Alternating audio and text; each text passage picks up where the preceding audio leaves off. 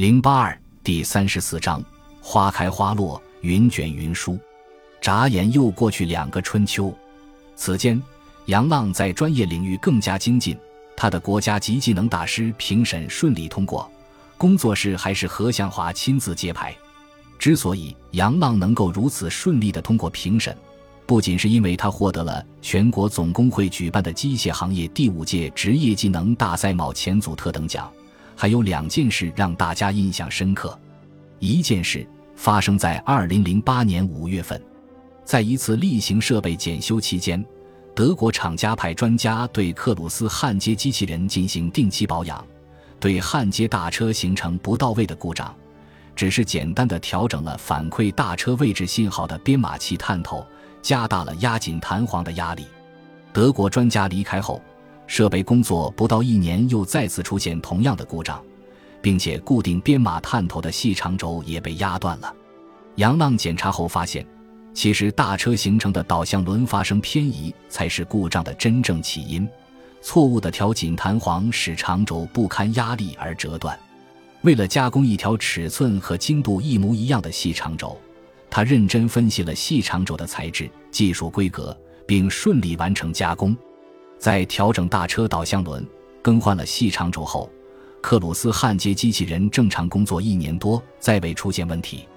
第二件事，二零零九年三月，由于动车组生产使用的天车和焊接变位机等全采用 PLC 可编程序控制器控制，一般的电工技能无法发现和排除故障。空调框焊接工序的变位机使用后一直有问题。转动角度控制总是不理想，他运用自学的 PLC 知识，接上笔记本电脑现场监控程序运行，认真分析，找到了故障原因，顺利排除故障后，他立即把修改后的程序交给中心的专家们分析，使优化后的 PLC 控制程序推广到所有同类变位机中，有效提高了这些设备的工作效率，同时。为了帮助维修班数控组的维修电工都能掌握一定的 PLC 知识，他还利用旧配件亲手组装了一个 PLC 故障诊断试验台，向工友们演示 PLC 工作原理、程序编制、简单程序故障发现和排除等技能，并指导他们动手实操，使他们都能发现和排除简单的 PLC 故障，提高了大家的维修工作能力和水平。二零一零年春天。彭威已经三十一岁，他还没遇到理想的伴侣。他将更多精力放在新产品研发上，以单缸复兴号动车组电气部分的总设计师。公司在改制重组中，宾车公司着眼打造党尾喉舌，培塑优秀品牌文化和守好宣传主阵地，专门建强和重组了以厂报为主体的对外宣传部。厂报正式更名宾车城报。在竞争上岗中。文笔了的还出了一本诗集的李云娟脱颖而出，被任命为报社总编辑兼对外宣传部副部长。李云娟扳着指头数了数清华大学的同班同学，发现绝大多数同学都成家立业，彭威孑然一身是硬核的绝对少数。暗暗着急的他多次提醒调侃彭威，既是白富美式的天鹅肉，又是事业得意、情场失意的老大难。彭威的个人问题让王三妹和彭明选大伤脑筋。如今，夫妻二人也马上要退休，与他们一波的同事们纷纷都抱上孙子孙女，有更早的孩子，甚至开始上小学了。这其中，杨建国最叫他们不服，像下饺子似的。现在膝下已有三个孙子孙女。杨浪的女儿杨帆前不久上了小学一年级，罗娟的儿子宋天一正在上幼儿园。周辉的洋媳妇前年就生了个混血小子，好像还起了外国名，长得像个瓷娃娃。王三妹变着花样对彭威催婚，彭明选为了这事还赌气三个月不与彭威说一句话。但婚姻这事儿缘分不到，急也急不出一个快字。夫妻二人的心境也渐渐发生了微妙变化。之前，彭威上清华大学的荣耀，当上产品研发部主任的风光。可以说是他们心中最大的骄傲，走到哪里都会把腰杆挺得直溜溜的。但是现在情况就有些不一样，如果人家凑堆聊起儿孙之事，他们心里会有失落和自卑感，甚至有时竟会糊涂的想：如果彭威上的不是清华大学，也许早就嫁了人生了子，也不会有现在这些烦恼。这件事不仅是王三妹夫妻着急，李云娟也为闺蜜着急。同时着急的还有一个人，那就是宋飞的母亲侯玉凤，因为王三妹早就托嘱过她，让她一定上京给彭威学摸个对象，总不能看着娃就孤零零的单着。几个着急的人一商量，决定做一件事。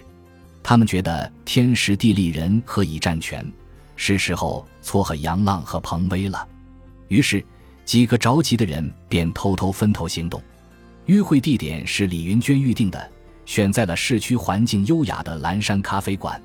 彭威由李云娟通知，理由是一名海外的老同学回来了，约彭威晚上八点见面。彭威在详问。他却守口如瓶，杨浪则由侯玉凤转告，告诉他晚上八点，宋飞请他在蓝山咖啡馆见面，说有十分重要的事情相商。当杨浪和彭威如约来到蓝山咖啡馆，只见到对方时，两人都颇感意外。此时，两人手机几乎同时响起，打电话的分别是宋飞和李云娟。宋飞劝杨浪，一切都已过去。一切也都可以重新开始，希望他抓住机会，把身上仅存的那点孤傲彻底扔了，大胆地向彭威表白。同时，他还提醒说，张小培之所以选择客死香港，就是为了成全他和彭威，一定不能辜负了他的一片真心。李云娟也劝解彭威，张小培并不是他与杨浪之间的坎，他的牺牲应该是他们之间爱的桥梁。如今他俩都过而立之年，应该勇敢地拥抱属于自己的幸福和真爱。如果现在还是裹足不前，人生一晃就老，将来会追悔莫及。两人分头接完电话，回到了雅座前，彼此脸上挂着熟悉的微笑和些许尴尬。咖啡厅音乐和缓轻柔，窗外车水马龙，灯火辉煌，深情凝望，思绪万千。良久。杨浪苦笑了一下，开口道：“彭威，我不知道该怎么表达。你真的特别好，可是我……”彭威安静地望着他，深情地说：“杨浪，我能理解你的心情，顺其自然吧。”杨浪用咖啡杯的底部来回摩触着桌布，表白：“其实，在我心里，那个坎早就不存在了。我只是觉得有一种爱无法用言语与行为来表达，他在等一个契机。”我不知道这个契机什么时候来临，会不会来？我不知道。彭威宽容的微笑说：“你和我想的一样，我们现在这种状况，往前迈那一步，不是说一句‘我爱你’那么简单，那三个字太沉重，我们都说不出口，对不对？”杨浪放下手中的杯子，感激地看着彭威，点了点头。的确如此，这三个字对他们来讲已变得生疏和艰难。仿佛被灰尘厚厚遮盖的一张座椅，端着一杯醇香咖啡的你，不是想坐就可以坦然地坐下。天作孽，犹可恕；人作孽，不可活。用这句话形容吴志宏十分贴切。随着宾车公司纳入北车股份有限公司旗下，并在香港上市，宾车公司改制工作大刀阔斧地推进开来。在三产企业剥离和股份清算中。吴志宏所持有的宏达集团从宾车公司节节败退，特别是他当年收购到宏达集团麾下的凯特之管、宏发电器、宏景制冷，都曾是宾车公司的重要供货方。这几年，随着宾车公司的战略调整和转型，这些企业与宾车公司的业务年年锐减。他原先准备像章鱼一样牢牢地锁绑住宾车公司这个庞然大物。垂涎地等待着他轰然倒塌的那个时刻，最终没有到来。加之这几年的经营不善和房地产项目投资失败，某种程度上讲凯特制管、宏发电器和宏景制冷基本上都已成空壳公司，主要靠资本运作维持日常运营。直白地说，就是完全依靠虚假数据操作股票市场。在股份清算和改制重组中。宾车公司以全部转让或全面退出收购的方式，迫使吴志红的公司全部出局。问题接踵而来，宏达股票暴跌，眼看着自己苦心经营的资本大厦瞬间崩塌，并欠下一身巨债。为毁灭罪证，吴志宏安排手下销毁了所有关联公司的账目。国家证监会专门派出审计组的当天，他仓皇出逃。可是让他没想到的是，就在他办理登记手续的时候，被公安部门以涉嫌金融诈骗案带走。吴志宏被警察带走的消息很快传到兵机场，王顺田感到十分吃惊，但何向华并不觉得意外。他告诉王顺田。以前之所以不愿意与吴志宏做买卖，就是从心底看不上这个人，因为此人总爱搞些歪门邪道。他是早有预感，吴志宏不出事是偶然，出事才是必然。王顺田应声附和：“就是就是。”吴志宏有了报应。何向华心情大好，他看了看窗外，天色已近黄昏，便哼着小曲收拾公文包，准备下班。这时。王顺田又敲门而入，手中拿着一份集团公司的传真文件。何向华接过观看，原来是坦桑尼亚定于二零一一年九月十四日举办坦赞铁路开通三十五周年纪念活动。作为这段自由之路、友谊之路、繁荣之路的重要参与者和见证者，集团指示宾车公司派相关人员参加，名额共二十个。对于这件事情，已退休的铁道部李副部长前几天已专门给他打过电话，还说届时自己也将应邀前往。手握着这份文件，何向华内心十分感慨，终于可以踏上父亲当年热血出征的那片土地了。他老人家把最宝贵的生命奉献给了那里，自己是该去那里走一走、看一看了。何向华当即向王顺田部署。当年就是老部长带着我爸他们去坦桑尼亚和赞比亚援建机车大修厂，老部长这次参加，我也必须去。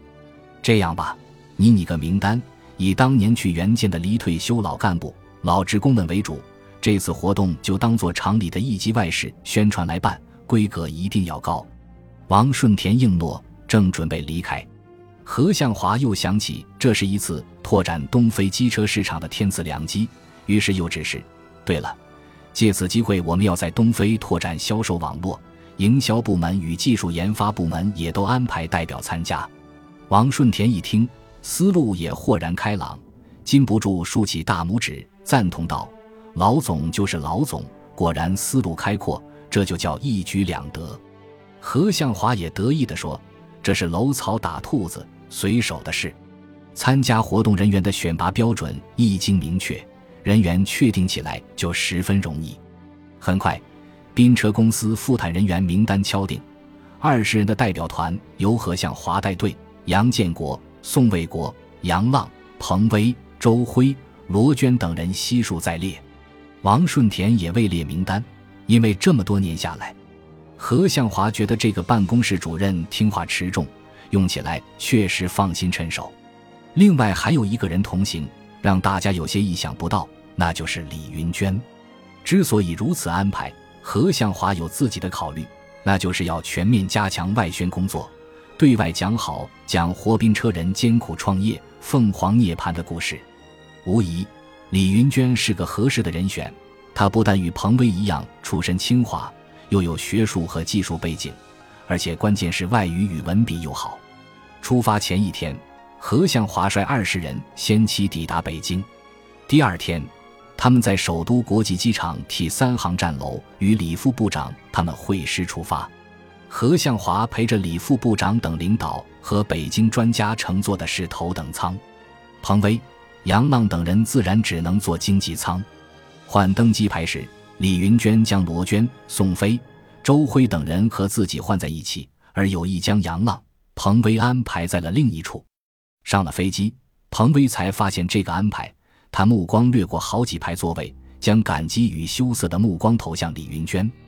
这是彭威与杨浪一起第二次坐飞机。十多年前的那个春节，他们同乘飞机从北京回到滨江的往事还恍如昨天。飞机腾空而起，向厚厚的云层冲刺而去。彭威内心思潮翻涌，静静地闭上了眼睛。杨浪以为还像十多年前的那次一样。